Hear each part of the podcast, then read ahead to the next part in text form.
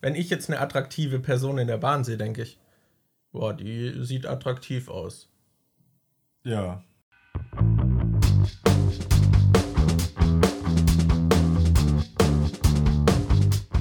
Hey Leute, was geht? Es ist eine Weile her, aber wir sind wieder am Start, die Nachzügler. Mit einer neuen Folge an meiner Seite sitzt Daniel, aka Dimon, und ich bin Markus, aka MJ. Hi, ich habe das Gefühl, dass das inzwischen so unsere Standardbegrüßung ja, ja, geworden ist. Am Anfang von jeder Folge so, hey Leute, es ist schon wieder ein bisschen länger her, aber bla bla bla. Ja, ich würde auch gar keine Ausflüchte oder Ausreden irgendwie erklären, so warum so Life sucks, man, so manchmal ist stressig, kommt man nicht dazu, das ja. war's. Das muss euch als Ausrede reichen. so, ich habe gesehen, Daniel, dass wir bei Spotify schon über 40 Bewertungen haben. Das hat mich sehr Echt? glücklich gestimmt, ja. Krass. Und an der Stelle würde ich einfach nochmal dazu aufrufen, falls ihr noch nicht bewertet habt, würden wir uns sehr darüber freuen. Vielleicht können wir ja die 50 voll machen oder vielleicht sogar mehr. Bei 50.000 Spotify-Likes lasse ich mir ein, äh, die Nachzügler-Tattoo stechen. Bei 50.000 Spotify-Bewertungen. Also, aber nur innerhalb von einem Monat. Nicht, dass wir jetzt irgendwie innerhalb von, dass wir in zehn Jahren einen Podcast immer noch haben und dann äh, hat der irgendwie so eine Reichweite, dass so der 50.000. Like kommt und irgendein Zuschauer, der sich dann zum 500. Mal die ersten Folgen durchhört, meint so, hey, ihr habt vor zehn Jahren aber gesagt, bei 50.000 Likes kommt das Tattoo. Also ganz ehrlich, wenn wir den Podcast zehn Jahre durchziehen, finde ich, kann man sich auch ein Tattoo dazu stechen lassen. Also der äh, ist dann schon ein größerer Teil des Lebens. Und man ja, kann ja gut, trotzdem aber wie lange kennen wir beide uns jetzt schon und haben wir schon Tattoos voneinander? Aber in zehn Jahren kennen wir uns ja noch länger. So, das muss ja auch nicht einfach einfach ein Schriftzug die Nachzügler sein. Okay, das kann ja welchem, irgendwas Cooles sein. Ab, ab welcher Zeit würdest du sagen, ja okay, da kann man sich ein Tattoo stechen lassen? I don't know. Ich würde, ich glaube nicht, dass man das pauschalisieren kann, aber ich glaube, wenn das so ein großer Teil deines Lebens ist und ja auch irgendwie eine Leidenschaft, dann finde ich das gar nicht so unangebracht, wenn man sagt so, ja, okay, das würde ich auch irgendwie auf meinem Körper verewigen. Mhm. Weil ich finde irgendwie Tattoos sind auch so ein bisschen halt auch so diese Momentaufnahme, was einem irgendwie im Leben begeistert hat oder so. Ja, das Tagebuch auf der Haut. Ja, so ein bisschen, so ein bisschen. Deswegen, klar, ich, also das sagen ja auch viele so, ja, werde ich mein Tattoo immer geil finden oder so. Ich, ich glaube, das ist gar nicht so ein Anspruch, den man haben sollte, weil man wird sich irgendwann daran satt sehen oder gewöhnen. So, du wirst nicht jedes Mal im Spiegel vorbeilaufen und denken, Alter, wie geil ich wieder aussehe. Also das ist bei mir halt eigentlich schon so, dass ich immer, wenn ich in den Spiegel gucke, denke, Alter, wie geil sehe ich denn aus. ja, ja, Aber das, das, liegt halt nicht an den Tattoos, das ist halt einfach meine ja, ja. Ausstrahlung, mein Körper, all sowas. Na, du hast ja mehrere, du würdest schon auch zustimmen, oder? Dass man sich halt dran gewöhnt, dass man die hat. Ja. Also klar, man kann sich dann immer noch dran erfreuen. Aber ich finde, es ist schon ein Unterschied, ob man jetzt ein fünf Jahre altes Tattoo hat, was so Teil deines Körpers schon ist, oder ob du halt ein neues hast. Ja, ich habe in letzter Zeit auch immer ehrlich gesagt Bock, mal wieder ein neues Tattoo zu haben. Ich glaube, das letzte ist bei mir jetzt halt auch schon ein paar Jahre her, fünf Jahre oder so ist das schon her, mhm. das letzte bei mir. Und das war halt, glaube ich, der Penis, den ich mir selbst auf den Fuß tätowiert habe. Deshalb. Okay. es ja, ist. Eigentlich hätte ich schon mal wieder Bock auf eins. Halt auch mal so ein richtiges, mal wieder ein größeres oder so. Ja. Aber ja. Ich hätte also eigentlich auch Bock also Tätowiermaschine bestellen? nee. Ich würde das, glaube ich, eher Also wir kennen uns doch jetzt schon über zehn Jahre. Also ich mache dir ein Tattoo von mir, du machst mir ein Tattoo von dir. Aha. Ja. Wer macht zuerst? Und der andere Die so, ah, wird nee, sich dann anpassen. Weißt du, ich würde vielleicht doch erst nach 20 Jahren ein Tattoo. Aber cool, dass für dich 10 in Ordnung sind. So, weißt du, oder einer verkackt und dann der andere so, ja, jetzt werde ich mich rächen. Äh, na gut. So, wir haben drüber nachgedacht, so worüber wir die Woche sprechen könnten. Und da die letzte Aufnahme so lang her ist, haben wir eigentlich so viel Filme gesehen und Zeug irgendwie gemacht, dass wir vielleicht einfach damit anfangen und dann schauen wir mal, wo wir in der Zeit sind. Ja, wir haben zum Beispiel noch nicht über Elden Ring geredet. Wir haben, ja. äh, was ist noch? Ich habe ein neues Handy zum ersten Mal seit Jahren. Ich habe vor allem, ich glaube, ich habe zum ersten Mal in meinem Leben so ein richtig neues Flagship-Handy Ich hatte davor, glaube ich, immer nur irgendwelche Billo-Dinger oder ich glaube, als wir damals zusammen das S7 geholt haben, das mhm. war, glaube ich, so das aktuellste, aber ich bin mir nicht mehr sicher, ob das damals das ich neueste glaub, war. Nee, das war, glaube ich, auch schon zwei, drei Jahre ja. alt oder so. Also ich, ich habe mir jetzt ähm, ein Google Pixel 6 Pro geholt und äh, ich muss sagen, ein bisschen wurde ich da von der Werbung beeinflusst, weil da im, äh, im Kino die ganze Zeit Werbung für kam und dann hatte ich halt auch mir ein paar Videos dazu angeguckt und dachte so, ja, eigentlich sieht es schon cool aus und ich, was mir halt wichtig war, war, dass ich, wenn ich ein neues Handy habe, auch eins habe, was eine richtig geile Kamera hat. Gerade weil ich ja auch immer wieder dann unterwegs mal irgendwie Fotos machen will oder mal Videos aufnehmen will oder so und dann habe ich gedacht, ja, das hat eine richtig geile Kamera und Alter, ich bin halt immer noch die ganze Zeit geflasht von der Kamera. Ich mache so ein fucking Selfie mit der Frontkamera und das sieht einfach so ultra scharf und gut aus. Das ist, das ist richtig heftig, ja. Deshalb, vielleicht wird mein Instagram-Account jetzt ein bisschen mehr mit Bildern bespielt oh. werden, weil ich jetzt öfter mal Fotos mache. Also in letzter Zeit, seit ich das Handy habe, habe ich jetzt echt schon öfter mal wieder was gepostet, weil ich jetzt halt einfach jederzeit immer ein cooles Bild machen kann. Mhm. Ja, ja, ist cool. Das ist cool. Aber wir, wir haben auch noch nicht darüber geredet, glaube ich. Oder haben wir darüber schon geredet? Worüber? Ich weiß es nicht. Dass äh, Los Nachzügleros jetzt langsam Realität wird, weil wir beide bei Duolingo Spanisch lernen. wir haben mal über Duolingo gesprochen.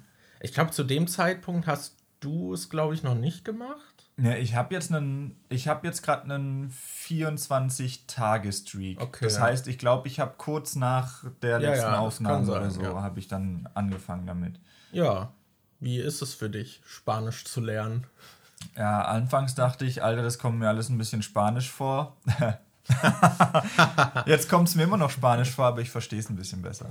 Nee, aber ich bin halt noch also ultra krass bei den Basics drin. Du hast da ja so verschiedene Lektionen, zum Beispiel anfangs hast du dann so dieses äh, einfache Zeug mit, wo es erstmal darum geht mit ich, du, er, sie, es und mhm. so ein paar Sachen wie Yo soy una persona. Ich bin eine Person. Yo soy un hombre.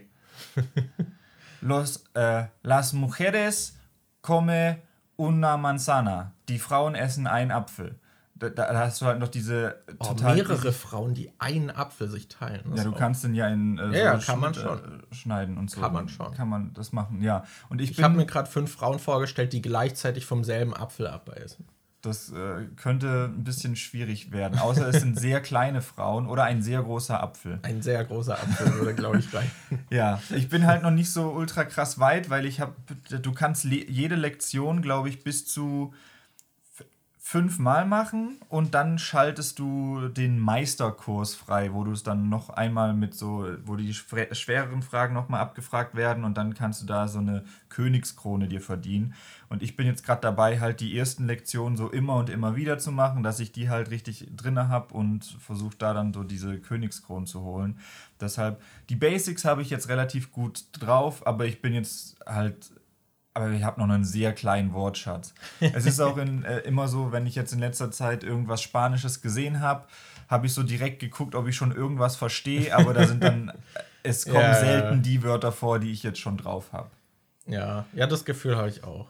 Äh, bei mir ist es so, ich habe die ersten dann nicht so komplett wiederholt, dass man die so quasi durchgespielt hat, sondern ich dachte mir, es ist wahrscheinlich gut, wenn man das so treppchenmäßig macht. Es gibt dann ja auch diese Kontrollpunkte und dann so diese verschiedenen Kategorien mhm. so ein bisschen. Dann dachte ich mir, okay, ich habe jetzt die ersten, habe ich glaube ich so auf Level 3 gemacht. Dann werde ich jetzt die nächsten irgendwie so auf Level 2 machen und dann danach so eine Welle auf Level 1 und dann werde ich die anderen dann halt nochmal so ein bisschen wiederholen, weil das muss man ja bei Sprache auch immer machen, so dass man es nicht vergisst. Mhm. Aber ich habe trotzdem das Gefühl, ich bin jetzt so weit vorgeprescht schon, mit den Stufe 1 Übungen, dass da so viel Zeug dabei ist, was bei mir noch gar nicht sitzt. also das, es wird jetzt schon ziemlich schwierig. Also ich habe jetzt öfter Sätze, wo ich dann da sitze und oh, äh, wie, wie, wie war das? was war dieses Wort nochmal und so? Ja, ich finde, manchmal ist es auch so ein bisschen schwierig, weil du dann, äh, weil es dann Sachen gibt, für die gibt es zwei Begriffe aber dir wird wie nicht bei gesagt. Zeitungen. Ja, wie bei Zeitungen. Manchmal ist es Diario und manchmal ist es Periodico. Und ich so, hä, woher weiß ich jetzt, wann es welches von beiden ist? Weil es wird mir dann halt auch falsch angekreidet, wenn ich das andere benutze, aber ich weiß nicht, woran jetzt Ja. festgemacht wird, wann ich welches von beiden benutzen soll oder so. Ich hatte Deshalb- jetzt aber schon das Wort, glaube ich, Journalist und das ist irgendwas mit Periodico Ah, im Namen. Also, okay. Ja. ja, da habe ich irgendwie gelesen, dass das eine lateinamerikanisch und das andere halt Spanisch, äh, Latein, wie sagt man? Wie, wie, Latin Spanish und Ja, genau. normal Spanish. genau, so. Latin Spanish. Wa- Was ist da der deutsche Begriff? Lat Lateinamerika? Nee, das ist ja wieder was. ja, eben. Hä? Ich bin gerade verwirrt. Ich egal. weiß es auch nicht. Egal. Aber ja. Also, ich habe es jetzt auch ein paar Mal so ein bisschen vernachlässigt oder halt so das Mindestmaß gemacht, aber es begleitet mich noch auf Ja. jeden Fall. So. Es gibt dann auch Tage, da mache ich wieder ein bisschen mehr. Aber ja, mein Streak läuft noch. Ja, vielleicht äh, so, wenn wir beide Duolingo Spanisch durchgespielt haben, können wir ja mal eine Los Nachzügleros Folge auf Spanisch machen. Bin ich mir sicher, dass wir da. Ich weiß gar nicht, ich glaube, mit Duolingo erreicht man so A2-Niveau. Hola, yo soy Daniel. Äh, du eres Markus. Sie. Yo soy Markus. Weiß gar nicht, sagt man das, dass ich bin Markus? Also würde man das auf Spanisch sagen oder würde man sagen, mein Name ist? Ich weiß, gar es nicht, ob das beides geht. Also im Deutschen kannst du ja beides sagen, aber wäre ich, wär ich mir jetzt nicht mal sicher. nosotros somos las, äh, los Nachzügleros. Das heißt, wir sind die Nachzügler. Das, Okay, ja. genug, genug ähm, Los Nachzügleros. es, es sind langsame Fortschritte, ja. aber ja. Wir Immerhin können ja auch mal was. irgendwie Filme auf Spanisch gucken oder so. Vielleicht hilft das ja. Ja, ich glaube, wenn wir ein bisschen weiter sind, wäre das echt mal cool, das zu Ja. machen. Ja. Aber ich finde auch bei den Sprachbeispielen, die sprechen manchmal so schnell, dass Ja. ich einfach nicht verstehe, was die sagen, weil die dann halt wirklich diese Wörter wie in ein Wort so flüssig verbinden. Und Mhm. dann halt teilweise auch so Silben dann so verschluckt werden, weil sie so verbunden werden. So. Das, das ist manchmal schon ein bisschen, bisschen heftig. Ein- Da- eine da Sache ich noch. Ja. Ich fühle mich immer richtig cool, als wäre ich so ein Muttersprachler, wenn du kannst ja beim Spanischen, du musst die, boah, wie ist denn da der Begriff? Ist es eine Präposition? Ich weiß es nicht. Du musst ja zum Beispiel im Spanischen nicht sagen, ich trinke Wasser, du kannst einfach sagen, trinke Wasser und es ist dann richtig. Und dann äh, denke ich so, okay, korrekt, äh, also so richtig ausgeschrieben müsste ich jetzt sagen, yo bebo agua, also ich trinke Wasser, aber du kannst im Spanischen auch einfach schreiben, bebo agua und das yo weglassen. Und immer wenn ich das, wenn ich das davor weglasse und einfach nur schreibe bebo agua, fühle ich mir, und dann das äh, Geräusch kommt, dass man es richtig gemacht hat, fühle ich mich wie so ein Muttersprachler. Ich denke so, ich habe die Sprache schon richtig verinnerlicht. ja. wow. Ja. Oh Mann. Ja, du hattest noch von deinem Handy vorhin gesprochen. Ich habe ja auch eine technische Anschaffung mir geholt. Da habe ich mir auch mal gegönnt. Was jetzt auch eigentlich nur durch den Job. So, der Need dafür war jetzt nicht so komplett da, aber ich dachte, ich habe mal Bock, so ein Technikpionier bei irgendwas zu sein und mir sowas Ja. zu holen. Und ich habe mir das Steam Deck geholt. Ach so, ich dachte, du meinst deinen neuen Hightech-Cockring. Nee, darüber wollte ich jetzt eigentlich nicht im Podcast sprechen. Ach so. Das schneiden wir nachher raus. Ja, Machst du im Schnitt dann. ja, bestimmt. Der hat aber auch LEDs. Und so verschiedene Lichtmodi. Damit dein Cock so einen richtig großen Schatten auf den Boden wirft. Der Cockring hat oben einfach so einen fetten Strahl. Das ist wie so ein, diese Galaxy-Lichter, die dann an die Decke strahlen und es dann mit so Cock-Schattensilhouetten an der Decke. Das ist wie bei. Nee, das kann ich glaube ich nicht sagen.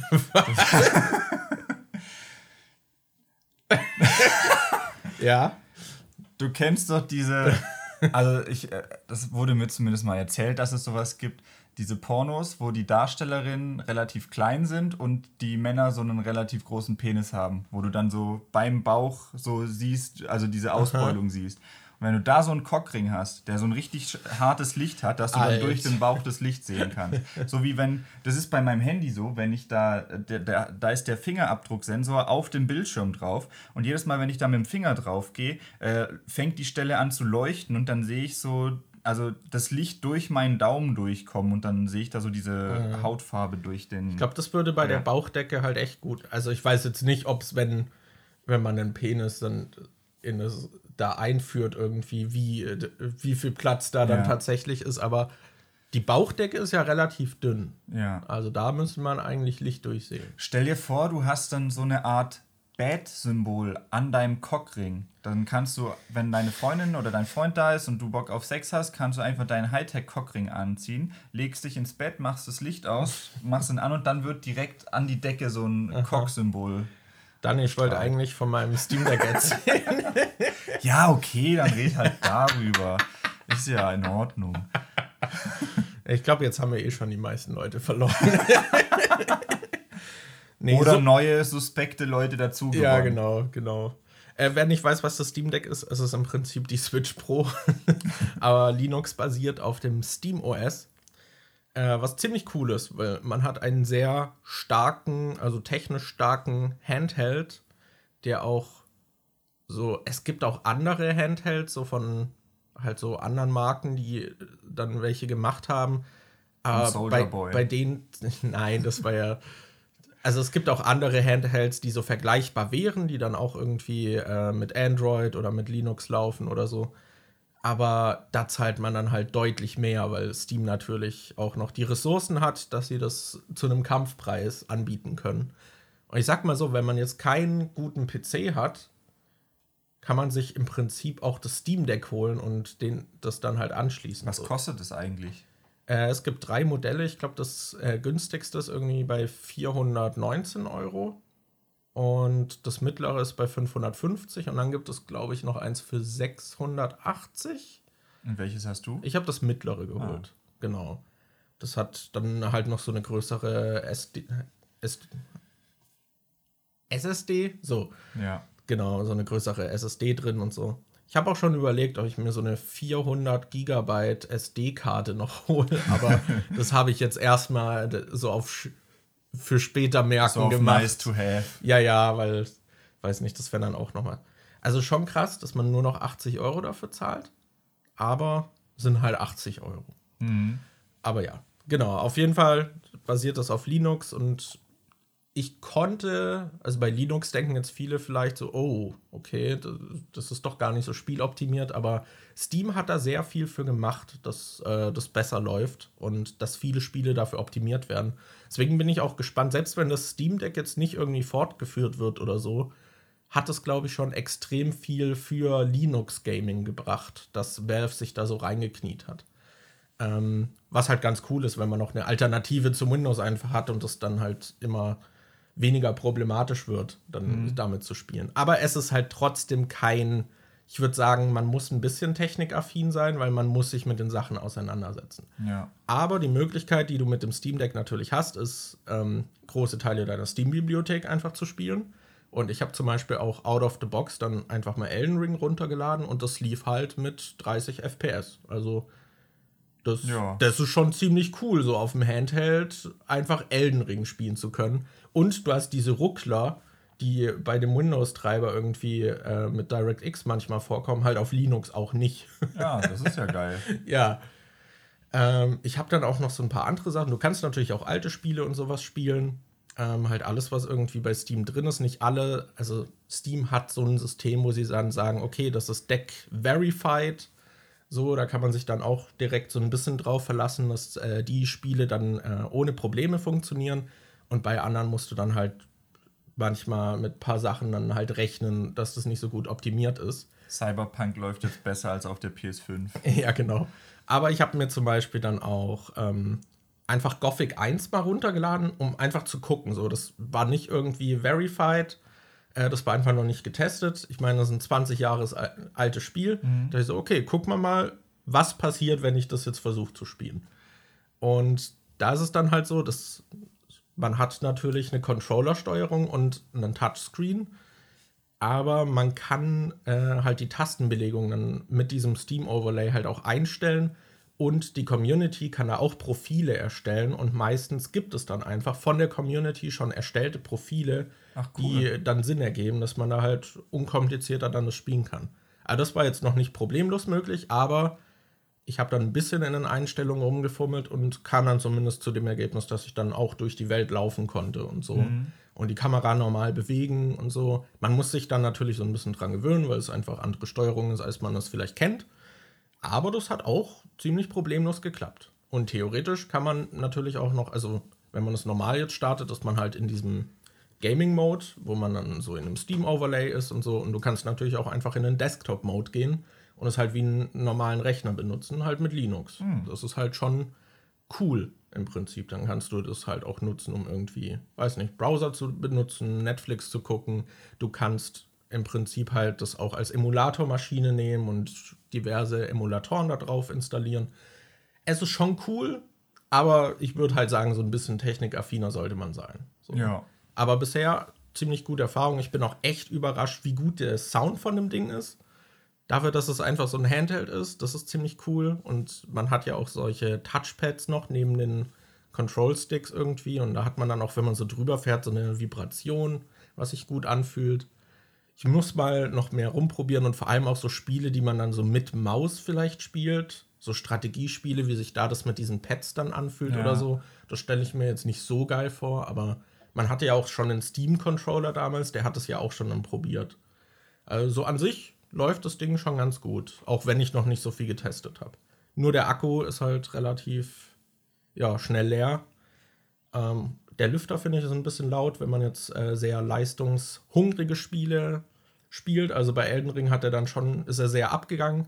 Aber man muss sich halt auch bewusst machen, ich spiele gerade Elden Ring in meiner ja. Hand. So, das ist halt so die Perspektive, glaube ich, die man da dann auch haben muss. Aber ja, hat Spaß gemacht damit, jetzt auf jeden Fall ein bisschen rumzuprobieren. Genau. Ja, glaube ich. Oh, ich kann aber noch erzählen, wie, wie geil es war, das Steam Deck zu bekommen. Weil es wurde mit GLS geliefert. Und es hat, also die Lieferung hat sich schon verzögert.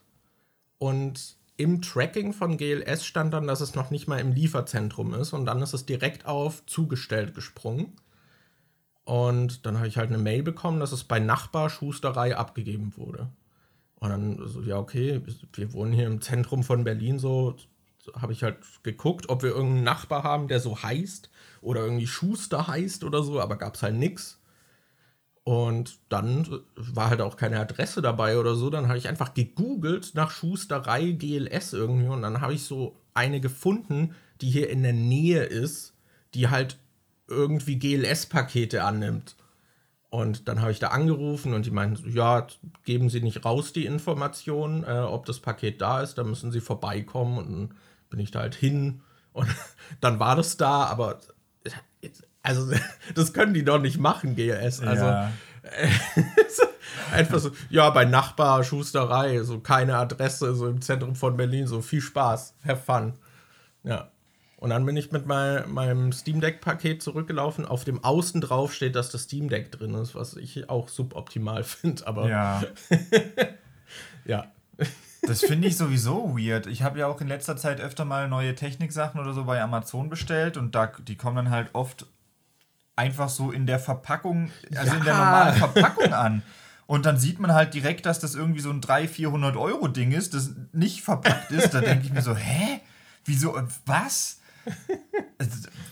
Das ist schon ein bisschen gefährlich, gerade ja, wenn man ja. irgendwie denkt, wie viele Pakete und sowas geklaut werden. Ja. Ja, oder halt irgendwo abgegeben werden oder in den Garten geschmissen werden. Ja. oh Mann, ey. Ja, aber coole Erfahrung bisher mit dem Steam Deck. So, ja, ich habe jetzt, nice. glaube ich, ziemlich lang drüber geredet. Das ist okay. Dafür ist der Podcast ja da. Willst du uns noch deine liebsten Indie-Spiele vorstellen? Ja, genau. Du mich auch wir hätten äh, noch ziemlich viele Filme. Oder was heißt ziemlich viele? Ein paar auf jeden Fall. Und wir haben noch Serien geguckt. Wollen wir mit einer ganz tollen Serie anfangen, den Ochsenknecht? Ja, wir haben. äh, also, wir haben ja schon erzählt, dass wir die wilden Kerle geguckt haben. Und ich hatte dann, als ich halt so ein bisschen recherchiert habe, gesehen, dass es eine Reality-TV-Show zu den Ochsenknechts gibt. Die heißt Diese Ochsenknechts und läuft auf Sky. Und die ist jetzt halt lustigerweise, kurz nachdem wir Wilde Kerle geguckt haben, wurde die veröffentlicht. Und da steht jetzt auch gerade, ich glaube, wir haben Stand jetzt der Aufnahme fünf Folgen geguckt. Sechs soll die Staffel haben. Also eine Folge fehlt uns dann noch. Die kommt wahrscheinlich nächste Woche raus. Und ich muss sagen, dass ich die Serie eigentlich ziemlich cool finde. Also ich, also ich habe nicht damit gerechnet, aber ich bin positiv überrascht. I don't know. Ich finde es schwierig. Ich finde, sie ist ansehbar. Ich finde, sie ist so Second Screen Material. So, die kann man gut nebenbei gucken. Ja. Aber ich finde, gleichzeitig passiert da halt auch echt wenig, was irgendwie sehr spannend wäre. Ja, ich finde, also es wurde jetzt halt sehr viel ausgeschlachtet, dieses mit Jimmy und seiner Ex-Freundin, die von der, mit der er halt ein Kind hat. Das was für mich dramaturgisch halt auch gar nicht funktioniert hat, weil ich bei meiner Arbeit auch ständig über die Beiträge geschnitten habe und die Serie halt quasi letztes Jahr im Sommer angefangen wurde zu drehen und ich halt dann die ganze Zeit auf der Arbeit Beiträge schneide darüber, wie, wie sie sich wieder versöhnt haben und so. Und in der Serie wird dann so voll das Drama aufgemacht, dass da der Beef ist und er nicht sicher ist, ob er bei der Geburt da sein darf und so. Und ich habe halt quasi schon die Auflösung die ganze Zeit so auf Arbeit und denke mir so, es ist auch irgendwie weird, dass man das dann noch mal so aufzieht, nachdem ja. da Beef war öffentlich, sie sich öffentlich vertragen haben und jetzt kommt noch mal die Serie und krätscht da dann auch wieder das so rein. Ist mir dann auch aufgefallen wegen, ich folge jetzt Wilson, Gonzales und Jimmy Blue auf äh, Instagram. Und wie gesagt, die Serie ist ja letztes Jahr aufgenommen worden. Ich glaube, in der letzten Folge waren jetzt auch mal so ein paar Szenen drin, die aus dem Januar oder Februar diesen Jahres waren. Aber größtenteils ist es halt letztes Jahr, Oktober, November oder so passiert. Und da gibt es jetzt halt auch diese Szenen mit äh, Wilson, wo er irgendwie meinte, dass er vor zwölf Jahren oder so seinen Führerschein verloren hat, weil er nur mit Gras am Steuer war. Er hat, hat immer ganz, wieder betont, dass, betont. Es, dass er nur Gras geraucht hat und. Äh, und das war auch schon ein paar Tage her, das war nur im Blut. Ja, es wurde halt beim Bluttest nachgewiesen. Und jetzt hatte er zwölf Jahre lang keinen Führerschein und wollte den nochmal neu machen. Ähm, oder halt, ja, auffrischen, dass er den halt wieder haben kann. Und da haben die dann so eine Art Mini-Intervention mit dem gehabt, fa fast schon bei der, äh, also bei der Fahrschule und meinten so, dass es auch, dass er das nur machen soll, wenn ihm das wirklich ernst ist und wenn er auch trocken bleiben will und nicht wieder anfängt mit den Drogen und so. Und er meinte die ganze Zeit so, ja, das ist mir, ich werde da nicht mehr mit anfangen und das nehme ich ernst und so. Und mir geht's voll gut, seitdem ich auch kein Gras mehr rauche. Ja, so. und, und ich sehe jetzt halt die aktuellen Instagram-Stories, wo dann irgendwie. Nur noch kurz. Ich glaube, das war die letzte, das war ja in der aktuellsten Folge, die wir gesehen haben. Und ja. das war, glaube ich, im Januar diesen Jahres. Ja. also nicht so lang her. Und jetzt gucke ich, und ich gucke dann parallel so seine Instagram-Stories und der postet da irgendwelche Sachen von PureWise-Filters, die halt irgendwie so Longpapes und äh, aktiv Tiefkohlefilter und alles Mögliche verkaufen, was du halt zum Drehen brauchst. Er, er hatte vor ein paar Tagen eine Story, dass er von Pureize Filter einen 420-Kalender gekriegt hat, der sowas wie ein Adventskalender ist, nur halt für April, der dann von 1 bis zum 20. April, weil da ist ja 420, wo halt jeden Tag irgendwie was drin ist und so. Und ich so, ja klar ist der jetzt dry und will das mit deinem, seinem Führerschein ernst nehmen und so. Aber ich muss sagen, Wilson ist mir doch ein bisschen ans Herz gewachsen jetzt. Ich weiß noch so, als ich kannte den, davor hatte ich ja nie was mit dem zu tun. Ja. Dann haben wir jetzt die wilde Kerle geguckt und da kannte ich den halt nur als Marlon und ich finde, Marlon war halt, also ich finde, der ist von Film zu Film irgendwie dümmer geworden und der, das kam ja. mir vor, als würde ich so einem Neandertaler zugucken oder so. Ja, das war, also das Schauspiel war halt auch echt nicht gut irgendwie. Ja. So, und dann, ich glaube, der hatte einfach auch in der Pubertät dann so eine Phase, wo er so richtig dicke Lippen hatte. Mhm. Und es wirkt irgendwie so, als könnte er nicht mehr richtig sprechen oder so. Also es war richtig komisch. Es war sehr schwer, ihn überhaupt zu verstehen in Wilde Kerle-Filmen. Und ich finde, so ein bisschen hat man den Eindruck immer noch, aber es ist einfach der gechillteste Mensch der Welt. Ja, so Alter, der ist so gechillt. Ich finde den halt auch so, also was man so von ihm jetzt sieht, finde ich den eigentlich richtig sympathisch. Und ich muss hier mal äh, erzählen, als wir neulich diese neue Folge Die Ochsenknechts geguckt haben, habe ich äh, ein Foto von ihm gemacht mit meinem neuen Handy, deshalb war es natürlich auch knacke scharf. Ja, ähm, habe ich ein Foto gemacht wichtig. von Wilson in der Serie und habe gemacht, Alter, das ist einfach der geilste Typ ever oder so. Und Wilson habe ich natürlich in der Story markiert und diese Ochsenknechts, die Serie hat auch einen Instagram-Account, den habe ich auch markiert. Und sowohl Wilson als auch diese Ochsenknechts haben meine Story in ihre Story reingepackt. Also ich kann jetzt offiziell sagen, ich war mal bei Wilson Gonzales Ochsenknecht in der Story und damit habe ich jetzt Verrückt. alles erreicht. Ja. ja, ja. Jetzt gibt's, hast gepiekt. Jetzt Ja. geht's nur noch bergab. Ja, also mein wilde Kerle-Video geht ja auch gerade ab wie scheiße. Ich wurde heute schon von einem auf Instagram angeschrieben, der beim Wilde Kerle 6 mitgespielt hat und zu mir meinte, ey Alter, ich bin in deinem Video zu sehen und hat mir einen Screenshot geschickt. War so ein galaktischer Sieger und hat, stand da irgendwie im Hintergrund rum, aber ja, cool. Also diese wilde Kerle-Bubble, die holt mich jetzt ein. Ja, ja, ich merke schon, Mhm. ich merke. Ja, d- ja, ich fand also diese Ochsenknechts. ich würde jetzt keine Empfehlung für die Serie aussprechen, aber ich weiß nicht, wenn man, weiß nicht, vielleicht auch Interesse an dieser Familie hat, dann kann man sich das schon angucken. So bei uns war es jetzt halt so diese Verbindung durch meine Arbeit, habe hab ich jetzt halt eh, stoße ich immer mal wieder auf die. Und es ist auch richtig lustig, wenn man das guckt und dann werden halt teilweise auch diese Boulevard-Magazine dann so geroastet und ich habe mich da immer köstlich drüber amüsiert, wenn sie dann teilweise wurden halt auch so Artikel eingeblendet, auch von dem Magazin, bei dem ich arbeite und ich so, nice, ich, ich verstehe euch, warum ihr, warum ihr so angepisst auf die seid, I feel you, aber ja, ja, das Ja, ich fand, was, äh, was ich überraschend fand, war, wie sympathisch diese Cheyenne war. die Cheyenne Savannah Ochsenknecht. Ja, ja. So, weil damit habe ich nicht gerechnet. So, das fand ich sehr witzig, dass sie einfach halt lustig auch ist und so, so ein bisschen. Ah, denkst wohl, ist eine Frau, die kann nicht lustig sein oder was? Na, Nee, sorry, an der Stelle will ich jetzt ja, auch. tu Da muss, mich auch. tu mich auch, ey. Nee, ich habe halt so vom, vom Auftreten irgendwie, sie ist ja auch irgendwie als Model aktiv gewesen und so, da habe ich einfach nicht so damit gerechnet, dass sie dann auch so sich selbst so aufs Korn nimmt. So, das fand ich sehr cool. Frauen, die Geld mit ihrem Körper verdienen, können also nicht selbstironisch sein oder was?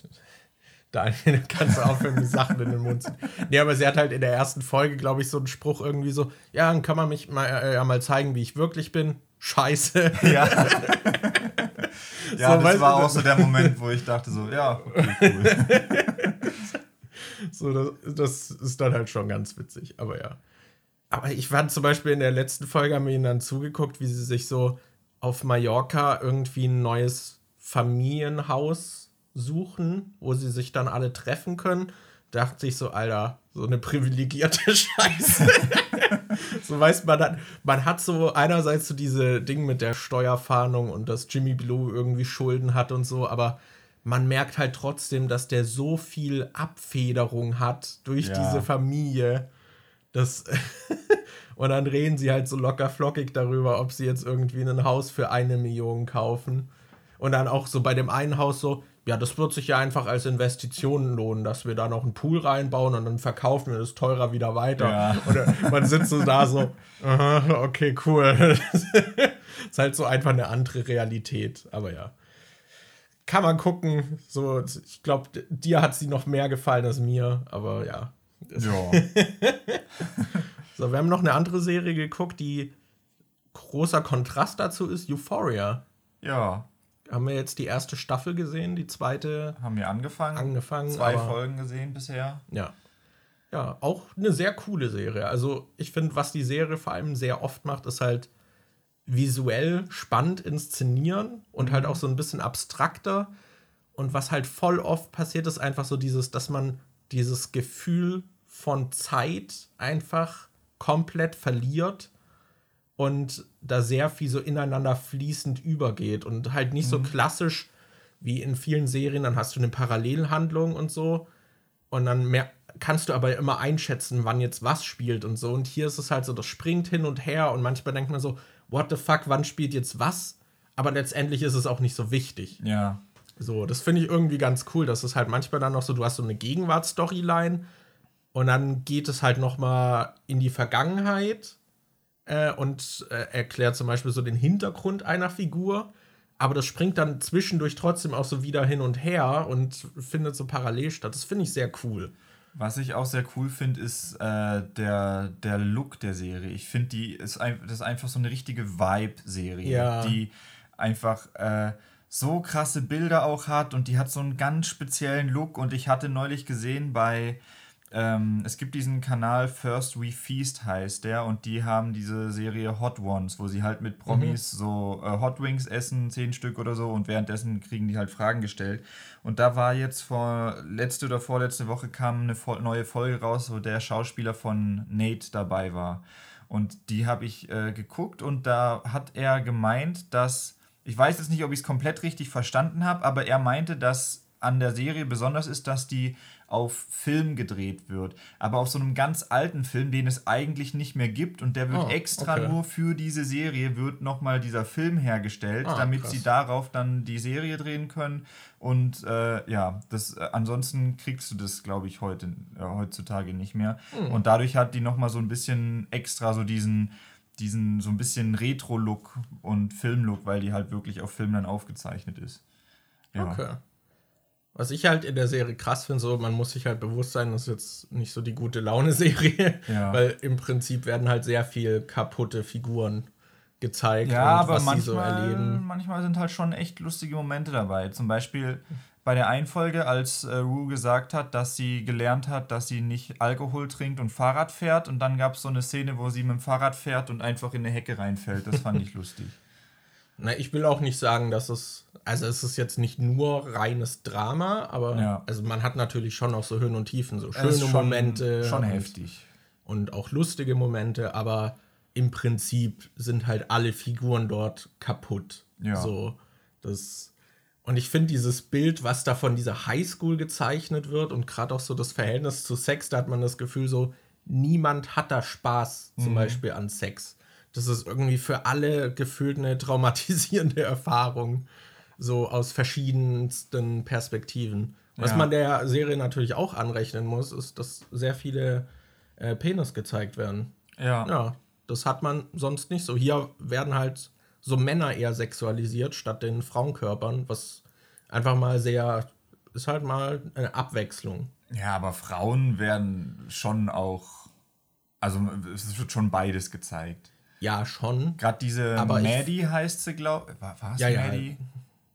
Ich bin mir gerade nicht sicher, ob es Maddie oder Claire ist. Die Blonde, die, die auch bei, ähm, bei White Lotus mitgespielt hat. Ich glaube, die Blonde ist Claire. Ja. Aber Maddie ist, glaube ich, die mit dem hier Toxic Boyfriend, oder? kann sein, ja. Aber ich bin mit Namen eh schlecht. Ja. Aber ja, ja, also es wird jetzt nicht gar nichts gezeigt, Mhm. aber ich finde schon, dass der Gaze eher oft dann auf den männlichen Körpern ist. Und Mhm. es werden halt auf jeden Fall, ihr seht einige Penisse. Das muss euch bewusst sein. Ja. Aber ja, ist eine sehr coole Serie. Ich bin gespannt, wo es noch hingeht. Und würde ich bisher auf jeden Fall empfehlen, da mal reinzugucken. ja.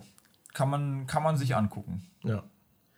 Und gerade, also du meintest ja schon so diese Mut, also gerade diese Lichtstimmung auch immer, die arbeiten auch sehr viel mit so, so zwei Lichtfarben, die so kontrastieren und dann so aus verschiedenen Richtungen beleuchten und so. Und es gibt immer mal auch so visuelle Spielereien. Es gibt, glaube ich, in der ersten oder zweiten Folge gibt es auch diese Szene, wo Rue dann durch so einen Gang läuft und der sich währenddessen dreht, weil sie halt gerade Ja. äh, dann auf so einem Trip ist und so. Es gibt schon Oder- sehr coole Ach, Szenen. Es gab jetzt neulich auch diese Szene, wo sie und.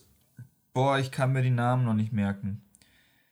Äh, Allison? Ä- Ä- Ellie, die, die in die Rue verknallt ist. Die, die bl- blonde Neue, in die Rue verknallt ist. Jules. Jules, genau. Ja, genau. Da gab es diese Szene, wo die irgendwie so auf dem Bett liegen und äh, gleichzeitig aber irgendwie an diesem Feuer waren und dann ist die Kamera so rum und es hat dann immer mit jedem Lichtblitz irgendwie so kurz hin und her gecuttet. Also da sind schon ein paar Momente dabei, die visuell sehr beeindruckend sind. Und Ja. der Soundtrack ballert halt auch Ja, immer richtig auf jeden geil. Fall. Ich habe mir sogar extra jetzt äh, auf dem Weg zur Arbeit neulich habe ich auf Spotify so eine Playlist rausgesucht, wo der Euphoria Soundtrack ist und habe das Ah, dann cool. mal äh, gehört, weil Ach, cool. da sind schon echt coole Sachen dabei. Ja, also dicke Empfehlung dafür. So. Ich habe hier auf meiner List noch vier Filme stehen, wovon du drei auch gesehen hast. Okay. Ich weiß, hast du noch Filme gesehen? Irgendwas? Ähm, wir haben halt diesen Atlantis geguckt. Ach, stimmt. Ja, gut, den habe ich nicht gezählt, weil ich einfach weggepennt bin. ja, ich, war da richtig gegen müde. Ende auch weggepennt, aber Ah. ich fand den halt auch kacke.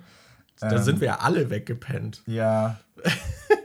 Aber ja, so dieser Disney-Film, glaube ich, frühe 2000er oder so, Atlantis, aber hat mich auch gar nicht bekommen. Ja, der war halt, der war halt eins zu eins Pocahontas, Avatar, diese typische Klischeegeschichte von neue Leute suchen eine andere Zivilisation, eine vermeintlich wilde Zivilisation. Einer aus der neuen, aus dieser neuen Gruppe connectet dann aber mit dieser alten Zivilisation oder der wilden Zivilisation. Die anderen wollen die dann fertig machen, aber ja. er ist dann halt irgendwie der, der dann alles zum so Schaukeln bringt und ja. Es ist immer exakt das Gleiche. es ist so vorhersehbar. Ich fand das so ultra fucking langweilig. Es war dann halt auch noch so. Also, diese Generation in Atlantis, die sind, glaube ich, seit 9000 Jahren sind die getrennt von der anderen Welt oder so. 9000 Jahre leben die da in ihrer Zivilisation und die haben da so eine komische Art von Magie. Die haben da so diese Kristalle, die sie um den, äh, um, als Ketten tragen. Und die haben so komische Maschinen, die sie nicht benutzen können, weil sie nicht wissen, wie das geht. Die haben aber so ein Loch, da kannst du einfach den Kristall reinstecken und dann wird die Maschine zum Leben erweckt oder so und kann benutzt werden.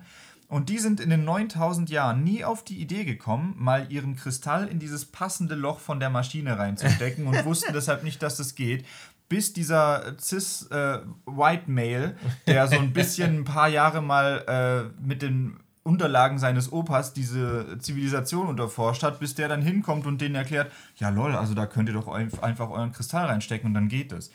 Also, so, weil, da kommt halt dieser... White Savior. Da kommt dieser White Savior, der einfach den Leuten ihre 9000 Jahre alte, äh, nee, noch viel äh, länger, die sind ja erst nur seit 9000 Jahren da irgendwie getrennt, der denen ihre eigene Zivilisation erklären muss, weil die zu dumm und unfähig sind, das selbst zu machen. Weil er mal einen Weißartikel darüber gelesen hat. Ja, äh, das fand ich halt so ätzend. Also ich, war, ich hatte zu Dune, als wir den geguckt haben, da hatte ich viele Kritiken oder so mitgekriegt, dass die den Film nicht mögen, weil es halt so diese typische White Savior-Geschichte Wäre mit der weiße Junge geht dann irgendwie auf den anderen Planeten und geht bei den Einheimischen mit hin und so. Aber bei Dune hatte ich das Gefühl, dass das nicht so, kam mir das nicht so krass vor, weil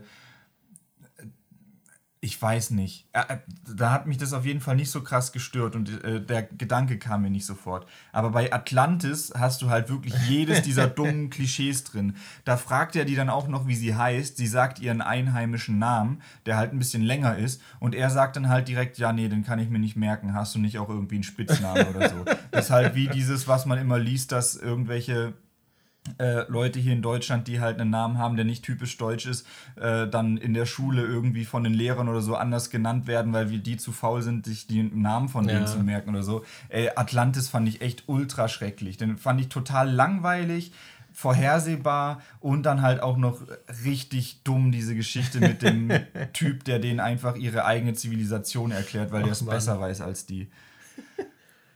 Und er sieht aus wie ein Fuckboy. Ja. Wie so, wie so ein Hipster-Fuckboy, ja. finde ich. Hat, äh, hat so Hipster-Fuckboy-Vibes. Mhm. So. okay, ich, ich hau noch kurz Adam Project raus. Den hab äh, bisher nur ich gesehen. Ich will auch gar nicht so viel dazu sagen. Es geht im Prinzip um Ryan Reynolds, der aus der Zukunft in die für uns auch Zukunft reist. Ich glaube 2024 oder so. Irgendwie sowas. Äh, und da also auf seine Zukunft. ja, ja, genau. nee, also er reist halt in dieses Jahr ähm, und kommt, glaube ich, aus 2050 oder so und trifft halt auf sein jüngeres Ich. Und dann hat man so Zeitreisen-Shenanigans, man hat Ryan Reynolds, der halt so ein bisschen natürlich, so, er macht halt das, wofür man ihn kennt, so, er macht halt so diese lustigen Quips irgendwie und dann gibt es halt auch so den Kleinen, der natürlich auch so ein bisschen halt so ein freches Mundwerk hat. Und dann haben die so eine Dynamik und ja, an sich relativ, würde ich sagen, 0815 von der Geschichte her. Man hat aber hier noch ähm, Mark Ruffalo, der äh, später noch mitspielt, finde ich, der den Film echt aufwertet irgendwie. Ich mochte seine Rolle und wie er das macht irgendwie sehr, äh, weil er den Vater von den beiden spielt. Ähm, aber das ist so ein Film, ich finde, viele Ryan Reynolds-Filme sind so, die kann man gut angucken, aber die sind auch nicht überragend. Ich finde, die mhm. sind so über ein bisschen überdurchschnittlich. So ein bisschen die neue Ära äh, hat so ein bisschen diese Seth Rogen-Filme abgelöst. Ich finde, die konnte man auch immer relativ gut gucken, aber da waren selten welche dabei, wo ich jetzt gesagt hätte, Alter, der ist richtig gut. Ja, ja. Ja, so ähnlich fand ich den auch so. Den kann man gucken. Ich finde, er hat ein paar herzliche Momente. Äh, bei Zeitreise, finde ich, muss man auch immer schnell entscheiden, ob man das alles so hinterfragen will, ob das so logisch ist. Und ich würde empfehlen, nein. Aber man kann dann auf jeden Fall damit Spaß haben. So, ja, cool. Das, das wäre mein Review zu Adam Project. So viel muss man dazu, glaube ich, nicht sagen. So. Sollen wir noch über Turning Red sprechen? Der neue Pixar-Film. Äh, ja, da fällt mir aber eigentlich gar nicht so viel zu ein. Ich fand halt den Look richtig, richtig cool. Den, der ging mal in so eine andere Richtung. Ich hatte irgendwie gelesen, dass den voll viele kritisiert hatten im Vorfeld, den Look. Hm. Das habe ich erst danach dann gelesen, dass den Look wohl voll viele schlecht fanden und ich fand den eigentlich voll cool. Ich fand den schon, als ich den Trailer gesehen habe, richtig geil. Das war das erste, was ich dachte, so Alter, der sieht ja diesmal richtig cool aus. Ich finde, der sieht so ein bisschen aus, wie man sich diese Ghibli, so einen Ghibli 3D-Film eigentlich vorstellen würde. ich finde, äh, diesen, den Stil fand ich echt cool. Ja. Ich weiß, sollen wir sagen, worum es da geht? Ich weiß nicht. Also im Prinzip geht es halt um einen. Es ist so ein bisschen eine Coming-of-Age-Geschichte. So, es geht um das Heranwachsen und dieses sich selbst finden und auch so ein bisschen akzeptieren, was man ist. Ja, und so ein bisschen die eigene Identität aufzubauen, weil es geht halt ja, um dieses genau. Mädchen, was sehr stark mit ihrer Familie halt verwoben ist und was niemals irgendwie ihre Eltern disrespekten würde und so und die zieht auch die Meinung, also die guckt, dass sie eher in der Gunst ihrer Eltern ist, als dass sie irgendwie äh, zu ihren Freunden stehen würde am Anfang. Ja. Am Anfang lässt sie halt oft ihre Freunde sitzen, weil sie halt lieber dann was bei ihr, mit ihren Eltern macht. Und die verwandelt sich dann halt in einen roten Panda. Weil einen riesigen roten Panda. Ja, weil es irgendwie so in der Familie halt so genetisch weitergegeben wird, dass die zu einer bestimmten Zeit anfangen, sich in roten Panda zu verwandeln, wenn sie starke Emotionen spüren. Ja, und was halt relativ offensichtliche Dinge für Pubertät oder meinetwegen, man kann auch eine sehr starke Periodensymbolik da reinlesen, finde ich, aber. Ja, und die Familie will dann halt ihr helfen, diesen roten Panda quasi zu unterdrücken, dass sie halt so bleibt, wie sie immer war. Ja. Und sie ist dann halt in diesem Konflikt zwischen, okay, unterdrücke ich das jetzt, wie meine Familie das damals auch immer gemacht hat, oder äh, versuche ich das vielleicht sogar zu embracen und ist das ein Teil von mir, den ich eigentlich behalten möchte. Ja. Ja. Und dann geht es halt darum, so das mit sich auszumachen, so diese, ich glaube, was der Film sehr gut einfängt, ist so diese Orientierungslosigkeit mit der eigenen Identität. Ich glaube, da kann man auch sehr viel Verschiedene reinlesen. Ich glaube, ja. dadurch können sich, ich glaube, dadurch können sich viele Leute so ein bisschen da reinversetzen, weil man das, man kann es auf sehr viel beziehen irgendwie. Ich glaube, da werden sich sehr viele Leute wiederfinden. Und ich finde, das macht der Film auch sehr herzlich. Und was ich nur anmerken muss, ist, ich war überrascht, dass sie sich in diesen Panda verwandelt, weil ich davor nichts zu dem Film geguckt habe. Und danach habe ich gesehen, selbst auf Letterbox und so ist das ja das Cover. Und ich hatte diesen Panda davor einfach noch nie gesehen. ich habe es geschafft, Turning Red zu gucken. Und der Panda war für mich ein Twist. so, das will ich nur anmerken, weil ich glaube, das wird sehr wenigen Leuten so gehen. Ja. Das Aber ja, ja, ist ein sehr herzlicher Film, mochte ich sehr gern.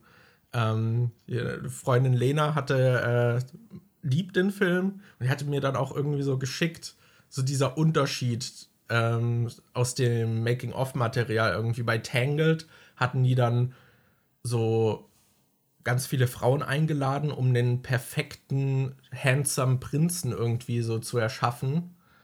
Äh, und da, da, hatten sie dann so drüber gesprochen, so ja, das war auch gar nicht so geil so, da ist man anwesend zu sein, weil die dann halt Dinge kritisiert haben, die man selbst an sich hat und ja. so. Und dann äh, so der Gegensatz zu dem äh, Turning Red äh, Making of, wo es irgendwie darum ging, so ja, ich hatte irgendwie so Augenbrauen, mit denen ich immer gestruggelt habe. Und dann meinte so die andere Person einfach so, hey, die, die sehen doch interessant aus, lass die doch auf unseren Charakter einfach machen und so. Und dass sich das halt voll gut anfühlt, dass äh, wenn man dann in einem Animationsfilm einfach so sei, seine körperlichen, was man als Macken wahrgenommen hat, dann einfach da so sieht und dann so diese, diese Bestätigung hat und so dieses Gefühl, so wie, wie konnte ich das hassen. So, und dann kommen die Leute, die den Look cool vom Film kritisieren. ja, genau. Ja, genau. so, warum hat die solche Augenbrauen? Aber das äh, fand ich sehr, sehr schön und handsome. Ja. Mhm. ja. Und der Film hat auch echt gute Musik. So, und ich muss leider auch gestehen, es gibt ja auch noch diese Boyband, die da ist. Die ja. Fand ich auch nicht schlecht, muss ich sagen. die fiktive Boyband. Ach ja. Aber ja, cooler Film fand ich. Jo. Ist auf jeden Fall nett. So. Was hast du denn da noch so stehen, Markus? ich würde sagen, ich habe noch einen guten und einen schlechten da stehen. Okay. Ich glaube, du weißt, welche es sind. Ja, Batman und Ambulance, oder? Sollen wir erst über Batman sprechen? Ja, da ähm, Batman hatte ich eigentlich schon ein Ticket zur Vorpremiere, dass ich den einen oh. Tag vor dem offiziellen Kinostart hätte gucken können, aber ich bin dann, ja, mir ging es dann nicht so geil und dann bin ich nicht hingegangen.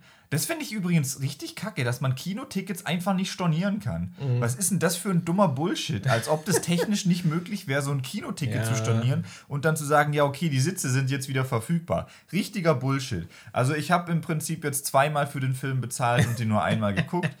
Ähm, ja, aber ich fand den, fand den echt cool. Ich habe am Anfang erst so ein bisschen gedacht, so, oh, kacke, habe ich jetzt Bock, einen drei Stunden Film im Kino zu gucken. aber ich finde, also man hat ihm schon angemerkt, dass er lang war, aber ich finde, er ist nie langweilig gewesen. Also ja. fand den, fand den eigentlich echt gut. Und ich fand den Stil cool. Ich mochte Robert Pattinson als Batman. Ich fand die anderen Charaktere auch eigentlich alle recht cool und interessant. Der Look war geil, habe ich glaube ich schon erwähnt, aber ja, den würde ich mir auch nochmal angucken. Also hätte ich kein Problem damit, jetzt nochmal ins Kino zu gehen und nochmal drei Stunden Batman zu schauen. Ja, ich habe ihn ja jetzt auch schon zweimal gesehen. Und ja, bin auch da dabei. Ich finde den sehr cool. Ich finde so ein paar Kleinigkeiten mag ich nicht so im Film. Und ich finde dadurch, dass er so düster ist, wirkt es manchmal auch so ein bisschen unfreiwillig komisch, wenn dann halt der Typ im Fledermann-Kostüm dann aus dem Schatten tritt oder so. Aber jetzt nichts auf einem Level, wo ich sage, das macht mir den Film kaputt. Ich finde auch lustig, dass im Prinzip Batman gegen einen Reddit-Nerd antritt. Ja. Der dann auch irgendwie so ein paar Follower hat und so und da seine Videos macht. so als Rebell, um die, die, die Welt umzukrempeln. Ähm, aber ja, ich mag auch diesen düsteren Look und ja, was, was der Film, also was ich richtig geil finde bei dem Film ist, wie er Gotham einfängt. Das wirkt halt mhm. wirklich, als, als wäre es die abgefuckteste Stadt, wo, wo kaum jemand irgendwie, irgendwie Licht hat in seinen Häusern. Die ist halt so richtig finster und düster. Das mochte ich sehr gern. Und dass es halt weniger Superheldenfilm ist und mehr dieses so bisschen Detektiv-Drama, ja. einfach so dieses ermitteln. Was ich ein bisschen blöd finde, ist, wie schnell er die Lösungen dann immer hat. So, er ist halt der super smarte, der kommt an den Tatort und diese Lösung des Riddlers hat er dann eigentlich immer direkt parat. Oder er gibt sie an seinen Butler ab, der sie offscreen dann halt auch für ihn löst. Ja, aber so, es er hat doch auch ein paar Fehler irgendwie gemacht. Gerade als ja. es dann um dieses El äh, Rata oder so ging, da hatte er ja schon irgendwie äh, zwei, dreimal daneben gegriffen.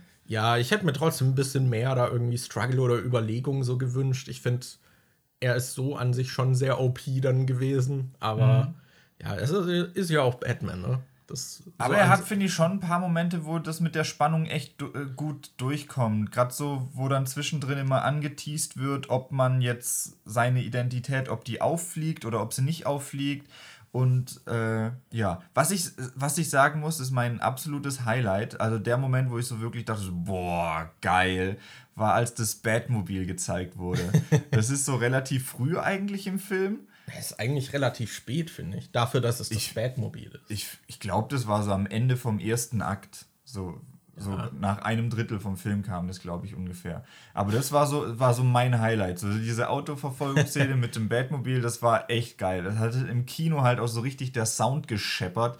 Das ja, ja. hat so krass gebrummt. Also, das war wirklich meine Lieblingsszene bisher. Ja. Ja, die war sehr cool. Auch wenn man sagen muss, so, das hat sich dann auch so als falsche Fährte erwiesen. Dafür sind aber sehr viele Menschen draufgegangen ja. in Explosionen. so. Aber ja, so wenn man das nicht so hinterfragt, äh, finde ich, kann man da sehr viel Spaß mit haben. Äh, was ich an dem Film cool finde, ist, ich finde, ein bisschen merkt man die Länge. Und was er auch macht, ist eben nicht immer so komplett wie bei manchen Filmen merkst du es, dass halt durchgetaktet ist, dass alles, was sie machen, halt super wichtig ist und zur Haupthandlung beiträgt. Und ich finde, mhm.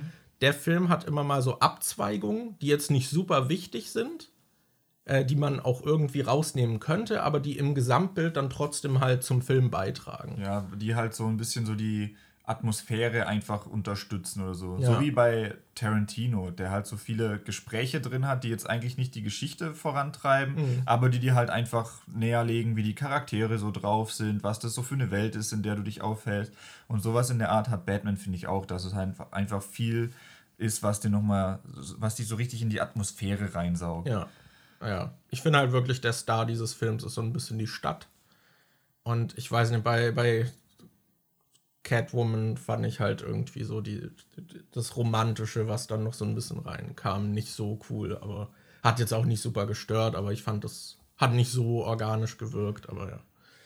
Ja, also mich hat das nicht wirklich gestört. Ich krieg jetzt aber auch, weil wir Twilight ja nochmal geguckt ja. haben und ich da jetzt schon immer wieder mal solche Robert Pattinson-Interviews angeguckt habe, jetzt kriege ich halt die noch mehr Robert Pattinson-Interviews ja. auf YouTube vorgeschlagen. So welche, wo er dann mit Zoe Kravitz irgendwie rumflirtet ja, und so. Also mein, äh, meine YouTube-Startseite ist gerade voll mit Robert Pattinson-Interviews.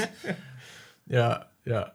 Ähm, eine meiner Lieblingsszenen ist, als er zu Hause ist. Ich finde auch das das Anwesen, in dem er wohnt, wirkt halt auch wie so ein Gothic-Schloss ja. einfach. Es wirkt halt auch so super düster irgendwie. Und dann hat er so eine Szene, wo er mit seinem Butler spricht und er sieht halt auch, wenn er nicht Batman ist, halt übelst wie so ein trauriger Emo-Boy aus. Mhm. Und dann, dann sieht es halt so aus, als würde er so verkatert irgendwie also da morgens irgendwie am Tisch stehen und dann äh, ist er so Blaubeeren die ihm der Butler hinstellt und zieht sich dann noch eine Sonnenbrille an, weil Besuch kommt, irgendwie so gefühlt um 8 Uhr morgens. das fand ich dann schon sehr lustig. Ja. So, die, die, Szene mochte ich sehr. Auch wenn man so an sich gar nicht so viel von dem Bruce mitbekommen hat, so von der Bruce Wayne-Seite, aber ja, ist ein cooler Film. Ja. Ja. Kann man, kann man sich schon gerne mal angucken. Ich würde auch sagen, einer der besten Batman-Filme. Ja. Ich weiß nicht, ob es spontan einen anderen Batman-Film gibt, den ich besser finde. Den 60er. Ah, okay, mit dem Anti-Shark-Spray. Ja, ja. Das, okay, gut, aber was willst Na, du auch da? Sometimes you just can't get rid of a bomb. Ja, siehst mal, es, die Szene gibt es fast auch in dem Film. Ja. aber ja. Ach Mann. So, wir haben noch unser Highlight zum Schluss aufgehoben, der neue Michael Bay-Film. Da haben wir fucking gestern im Kino geguckt. Ambulance heißt der und oh mein Gott. Wollt ihr, wollt ihr, kurze Pause, wollt ihr raten, worum es geht? In Ambulance? Man muss noch dran denken, dass äh, L und A in Ambulance sind in einer anderen Farbe geschrieben, weil der Film in LA spielt. Das ist ultra smart. Ja, es ist echt übelst. sehr viel in dem Film. Das, das, ist richtig smart. Das ist wie so ein Billie Eilish-Songtext, wo dann mit Groß- und Kleinschreibung geschrieben, äh, gespielt wird, damit dann irgendwie was. Äh Mann. ja, Ambulance. Wie fandest du den Film, Daniel? Oder willst du, willst du sagen, worum es geht? Es geht um einen Veteran, der ähm, einen kriminellen Bruder hat, aber er hat sich von seiner kriminellen Familie so ein bisschen losgelöst, weil er halt als Soldat nach Afghanistan gegangen ist. Und er hat eine Frau und ein Kind. Und die Frau braucht irgendwie eine experimentelle Behandlung, eine Operation, die aber zu viel kostet. Und die Versicherung deckt es nicht ab, also geht er zu seinem Bruder und besucht den. Und zufälligerweise hat der Bruder, ist gerade in dem Moment so auf dem Weg zu einem Banküberfall, was der größte Banküberfall überhaupt ist. Und wir, Wisst ihr was? Ich spoil jetzt einfach die Geschichte. Ich werde auch so ein bisschen später was erzählen, weil das ist so ein Bullshit. Ich, das könnt ihr nur appreciaten, wenn ich das so, wirklich so hintereinander erzähle. Ähm, und der Bruder dann, dann kommt halt dieser e normale, dieser epische Michael Bay-Shot, wo die so die Kamera um die Charaktere rumkreisen und dann so. Aber auch richtig schlimm, finde ich. Also hier war es wirklich so, man kennt diesen Shot so aus Bad Boys oder so, dass halt die Kamera sehr oft in Bewegung ist und um die rumkreist. Aber hier hat man dann auch immer dass diese 180-Grad-Achse, so die man ja so als Regel, als Filmregel hat, damit man die Orientierung nicht verliert, wird hier halt so komplett über den Haufen geworfen und dann zuerst stehen sie sich so gegenüber und dann ist es plötzlich so geschnitten, als würden sie Rücken an Rücken stehen und dann stehen sie wieder gegenüber und, und es ist so verwirrend. Normalerweise macht er diese Shots halt draußen, dass du im Hintergrund so die Hochhäuser siehst und so, aber das ist in der Garage, dieser Shot. Also, dann dreht die Kamera sich so hyperaktiv um die rum, du hast keine Ahnung, wie die stehen und der, äh, der, Bruder, der heißt Danny, der halt dann so, hält dann so die fette Rede so, okay, ich hab dir jetzt eine Chance, uns fehlt noch ein Mann, wir brauchen dich jetzt, jetzt, du musst jetzt mit uns mitkommen und dann kannst du deiner Frau dieses Ding irgendwie zahlen. Das ist jetzt die Chance, auf die du gewartet hast. Zufälligerweise, genau jetzt, wo du kommst, bin ich gerade auf dem Weg, den größten Coup überhaupt zu machen. Und dann entscheidet er sich halt mitzugehen. Und die fahren dahin und keiner von denen trägt irgendwie Masken und die gehen dann in die Bank rein und äh, man sieht ihre Gesichter und alles Mögliche. Ähm, ein Polizist kommt in die Bank rein, die nehmen den so als Geisel mit und der ist dann später, als sie gerade fliehen wollen, äh, kann er sich so ein bisschen befreien und äh, damit der dann, damit die Situation dann nicht völlig eskaliert und alles verloren ist, knallt der Veteran diesen Polizisten halt zweimal ab. Und die lassen den dann erstmal liegen und hauen ab. Es kommt dann aber ein Krankenwagen, der den Polizisten mitnimmt und die beiden hijacken dann diesen äh, Krankenwagen und flüchten mit dem, weil ihr eigentlicher Fluchtfahrer, der ist draußen in der Schießerei umgekommen. Genauso wie die ganzen Kollegen, die die, die dabei hatten, die sind, glaube ich, auch alle einfach gestorben. So, und dann geht es im Prinzip den ganzen Film darüber, wie sie in diesem Krankenwagen mit einer Krankenschwester, äh, die sich gerade um den verletzten Kopf kümmert, wie sie einen ganzen Film über eine Verfolgungsjagd haben, während die Polizei halt hinter denen her ist. Der Film geht zweieinhalb Stunden. Ja, und es, und es kommen dann halt auch immer noch so ultra dumme Twists, wie es wird dann ein Experte zugeschaltet, der sich mit Bankräubern und sowas äh, auskennt. und dann kommt der krasse Twist so, man sieht halt ein Foto von diesem Danny, weil die ja ohne Masken eingebrochen sind. Und dann so, oh mein Gott, das ist Danny der war mit mir auf der Schule, den kenne ich. Und dann stellt sich heraus, dass der Typ, der gekommen ist, um diesen Danny zu fangen, dass die sich halt irgendwie kennen und die reden dann miteinander und dann, Alter, das ist so das ist halt auch ultra so gut, dumm alles. Es ist halt auch so gut, weil sie sich bei diesem Bankraub halt alle so super dämlich angestellt haben. Und zum Beispiel, da ist halt auch einer dabei, der so, ist halt so super chillig, geht irgendwie in Birkenstocks dahin, reagiert so auf nix hält sich auch nicht an den Plan und so. Also solche Leute sind da dabei und dann reden sie so drüber, ja, so Danny, der ist richtig, richtig krass eiskalt. Der hat irgendwie seit seinem 17. Lebensjahr 37 Bankraub ausgeführt. Der ist übelst smart und dann stellen sie sich halt auch so komplett dumm an. Ja, und dann so, das sind die schlausten und gefährlichsten Bankräuber, mit denen wir es je zu tun hatten. Und das sind halt einfach die ultra Vollidioten. Und die Kamerafahrten sind immer so ultra weird und haben eigentlich, tragen nichts, die, die haben mich immer rausgerissen, die haben mich ja. immer abgelenkt. Das ist also dann immer so, da, da sind dann Hochhäuser und dann hast du eine Drohne, die mit Weitwinkel das Hochhaus hochfliegt und dann dreht sie sich oben fünfmal um und fliegt dann wieder mit vollem Schwung runter und du denkst dir, was zur Hölle passiert hier? Also ich muss sagen, ich habe den Film ähm, leicht angetrunken geguckt und ich musste halt die ganze Zeit lachen, weil es so dumm war und ich musste halt, was der Film wahrscheinlich nicht bezwecken wollte, bei jeder Szene, die irgendwie dramatisch sein sollte oder dass man mit den Figuren mitfühlt, die kaum gezeichnet werden, muss ich halt einfach lachen. Ja, ich auch, weil es wirkt halt die ganze Zeit so, als hätte Michael Bay mal irgendwie eine Betriebsanleitung gelesen, wie äh, wie man Emotionen auslöst oder so. Und dann macht er das einfach so mit, ja, okay, wir sind jetzt gerade, die sind gerade unterwegs und die fahren gerade voll schnell mit diesem, mit diesem Ambulance rum und wir brauchen jetzt aber noch, man soll jetzt schon noch ein bisschen mit diesem Will mitfühlen, mit diesem Veteran. Deshalb, wie wäre es, wenn der jetzt noch einen FaceTime-Call von seiner Frau irgendwie kriegt mit dem Baby und so und dann, dann sitzen die, er sitzt er da halt gerade und fährt und äh, telefoniert per Videocall mit seiner Frau und ihm wird noch das Baby gezeigt und sie so, oh, weil er hat sie natürlich angelogen und gesagt, er hat einen neuen Job als Fahrer bekommen und deswegen ist er gerade unterwegs. Und dann hast du so rührende Musik und man sieht so das Baby und er freut sich und guckt so drauf und neben ihm sitzt so die Krankenschwester, die gerade den Tipp gekriegt hat, dass sie sich äh, dass er der schwache Link ist und sie ihn bearbeiten soll, um aus der Situation rauszukommen und dann sieht sie, dass er aber eigentlich so ein ganz netter Typ ist und hat ja auch Familie und so und dann. Aber es ist alles so was von überhaupt nicht subtil inszeniert. Es ist da will ich so auch noch was dazu sagen zu diesem nicht subtil. So das ist ja, du hast diese drei, also vier Personen in dem Wagen. Du hast den Cop, der am Sterben, also im Sterben liegt, der irgendwie am Leben erhalten werden muss, so.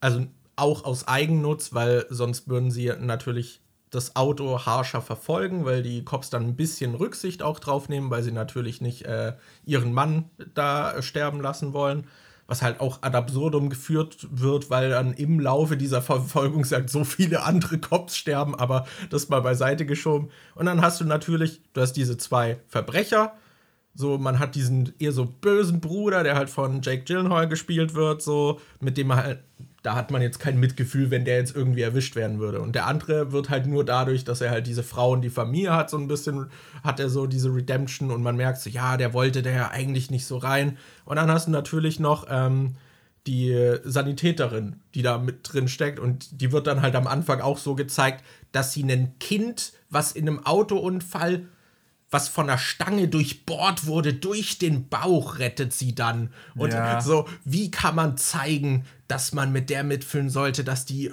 halt dass doch die cool ist und ist. wichtig Alle ist. ultra krass heroisch inszeniert werden und und oh, guck mal, was das für geile Leute sind und boah, was die für Zeug. Ich finde auch gut, als äh, ähm, äh, Danny ähm, mit diesem Feuerlöscher besprüht wird und der hat so ein weißes äh, Shirt an, nee, ein schwarzes Shirt an und es ist komplett weiß mit diesem Feuerlöscherschaum und äh, sein ganzer Bart und seine Haare sind voll und dann klopft er sich kurz ab und eine Szene später ist der komplett sauber, als wäre der in der Reinigung gewesen. Also das, da ist kein kein Fünkchen mehr von diesem äh, Feuerlöscherzeug drauf. Und um ihn möglichst unsympathisch zu zeichnen, sagt er dann, boah, das ist Kaschmir. Ja. Aber ey, diese Kamerafahrten, die wirken halt manchmal auch so random. Die kommen so aus dem Nichts. Das ist so, die fahren und dann so, boah, was, wenn wir jetzt eine Drohnenaufnahme von einem Hochhaus machen? so, so, hä? Also, also ich musste sagen, dadurch war der Film schon ein bisschen entertaining und man kann auch mit der Action so ein bisschen Spaß haben. Ich finde, so bei Michael Bay weiß man dann halt, das sind halt keine CG-Explosionen, so. Das sind keine VFX-Explosionen, sondern der, der hat halt Bock, Sachen in die Luft zu sprengen. Und das kommt dann auch immer wieder vor. Aber es ist halt schon so furchtbar zerschnitten. So, ich finde, manchmal wirkt es wie eine Parodie von einem Michael Bay-Film. Ja, und du hast dann halt auch manchmal ähm, solche Shots, wo du dann zwischendrin auf einmal eine GoPro-Aufnahme hast von einer GoPro, die irgendwie auf einem Auto draufgeschnallt war, während es explodiert ist. Und dann siehst du halt, das fühlt sich dann an, als wäre so ein Behind-the-Scenes-Clip in den Film reingeschnitten, was mich dann auch wieder rausgerissen hat, wo ich dann dachte, Alter, das, es ist so offensichtlich, dass da gerade eine GoPro irgendwie, so eine Billo-Kamera dann irgendwie verwendet wurde, die halt in der Explosion auch mal Schaden nehmen kann. Aber äh, das sticht dann halt voll raus, weil ja. alles andere so mit diesen High-End Cinematic-Kameras gefilmt ist und so. Boah. Ja. Und der fucking Film hört auch einfach nicht auf. Also, der hört wirklich einfach nicht auf. Das ist so schrecklich. Der kam mir viel länger vor als Batman. Äh, ich weiß auch noch, Siggi hatte den ja schon mal gesehen. Also Siggi ist ein Freund, mit dem wir da im Kino waren. Ja. Und äh, Anni hatte dann, die hat halt auch überlegt, ob sie rausgehen soll, weil der, der Film so scheiße war. Dann haben wir Siggi gefragt, wie lange der Film noch dauert und er meinte so, ja, ich glaube noch so 20 Minuten. Und dann ging der einfach noch gefühlt 40 oder 50 Minuten oder so. Das, der hat einfach nicht aufgehört, dieser Scheißfilm. Ja, also der ist auf jeden Fall zu lang, finde ich. So, dafür, also Handlung passiert halt auch so gefühlt nichts. Und das, was passiert, ist halt irgendwie halt voll bescheuert. Ja, irgendwie. und dafür, dass es, es ist halt auch irgendwie so dumm inszeniert alles. Einfach mit, okay, Kamera jetzt hinher, wupp, wupp, wupp. Ja, das ist halt, also es ist schon teilweise sehr lustig, einfach wie absurd. Also es gibt auch Shots, die cool aussehen, finde ich, aber die gehen dann halt irgendwie im Gesamtbild dann unter. Ja. So, sie hatten wohl den weltbesten Drohnenflieger. das haben sie auch ausgereizt. Ja. so, ich finde, es gibt halt auch so viele Szenen, wo du einfach dich fragst, warum haben sie das so inszeniert? Also wie zum Beispiel dieses Gespräch der zwei Brüder da am Anfang, wo die Kamera einfach durchdreht oder halt, es gibt halt auch so in den Gebäuden und so, gibt es dann, die laufen irgendwie einen Gang entlang und dann fliegt halt eine Drohne mit der Kamera an den Leuten irgendwie vorbei durch diesen Gang und so. Das ist und was manchmal, es sieht auch ganz cool aus, aber es trägt halt nichts bei oft. Ja. Und du fragst dich, so, hey, warum jetzt? so, ja. weil die Szenen manchmal, so die Szene ist nicht hektisch Und dann die Kamera so, wow, wow, wow. Ja. Action, oh! Das ist so wie dieser, als wir noch mit Kamera aufgenommen haben, haben wir doch einmal dieses Intro mit der Action Cam oder so gemacht. Wo wir so ungefähr, äh, das zweieinhalb Stunden.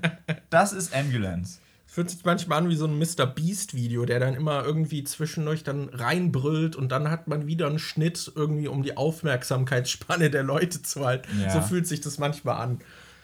Naja. nicht, also da jetzt nicht so die Empfehlung. Ja. ja, Guckt lieber Batman. so, Oder all unsere Videos. ja, genau. Ja, wir haben jetzt sehr, war wieder ein sehr filmlastiger Podcast. Ja. Ich kann noch sagen, meine Familie war noch zu Besuch an einem Wochenende. Das, da haben wir dann auch nicht aufgenommen. Das war ganz cool, weil meine Schwester und meine Mutter waren das erste Mal in Berlin, seitdem ich hier wohne und haben mich besucht. Das war cool. War zwar anstrengend, weil wir sind shoppen gegangen, so für meine Schwester. Die hatten halt auch beide Geburtstag, die haben am gleichen Tag. Und wir sind halt den ganzen Tag gelaufen. und ich finde, Laufen durch so, so Malls ist noch anstrengender, weil du die ganze Zeit diesen glatten, harten Boden hast. So. Aber war trotzdem cool, dass die hier waren. Das war ja schön. nice. Ja. Cool. ja, Ah, dann äh, genug über Filme geredet, gerantet, gelobt. ja. Wir haben auch schon überlegt, ob wir, weil das sonst oft so filmlastig bei den Nachzüglern ist, ob wir das vielleicht irgendwie in so einen kleinen Podcast auslagern sollten. So, da könnt ihr ja, falls ihr da eine Meinung habt, die gerne mal dazu schreiben. Ja, aber das Ding ist halt, wir kommen jetzt bei dem einen Podcast schon nicht hinterher und ich weiß nicht, ob es dann so Ja, schlau ja. ist, zwei Podcasts zu machen. Ja, gucken wir mal. Das, aber ihr könnt ja gerne mal was dazu schreiben, so falls da Leute dann meinen, so, boah, wäre voll cool. Oder ich weiß nicht, ihr könnt ja auch mal sagen, also ihr habt jetzt einen Podcast, wo wir über fünf Filme gesprochen haben, jetzt angehört. Das ist wahrscheinlich jetzt nicht die ideale Zielgruppe, aber weiß nicht, wie, wie findet ihr das, dass wir so viel über Filme sprechen? So, spricht euch das an oder?